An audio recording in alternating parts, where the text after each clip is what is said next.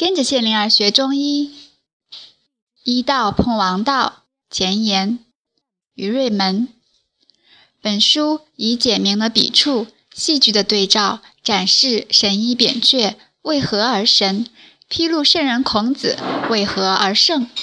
他二人并非生来神圣，而是渐渐的变化，以至于周围的人们大受感化，以至于中国文化的两大支柱。中医和儒教两千多年屹立不倒，人们常说的不阴不阳、君子小人，轻易的脱口而出，其实说出了中医和儒教的精髓，好像不学也会。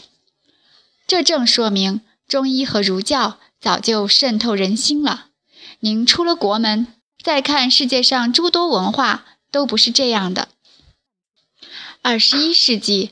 全球文化杂融，中国文化必然进入全球人心，经历亿万人的欣赏评判。扁鹊和孔子的神圣也将经历重新的欣赏评判。如果中华国粹值得骄傲，那么让扁鹊和孔子活动起来，古画新剧，大台银幕，真实的与人们相见，引来多元的观赏，自由的议论，不也可以吗？这部小说的利益正在于此：扁鹊碰触孔子，生出戏文，爆出火花，超越了当时的争夺与浮躁，创造了辉煌的医道和王道。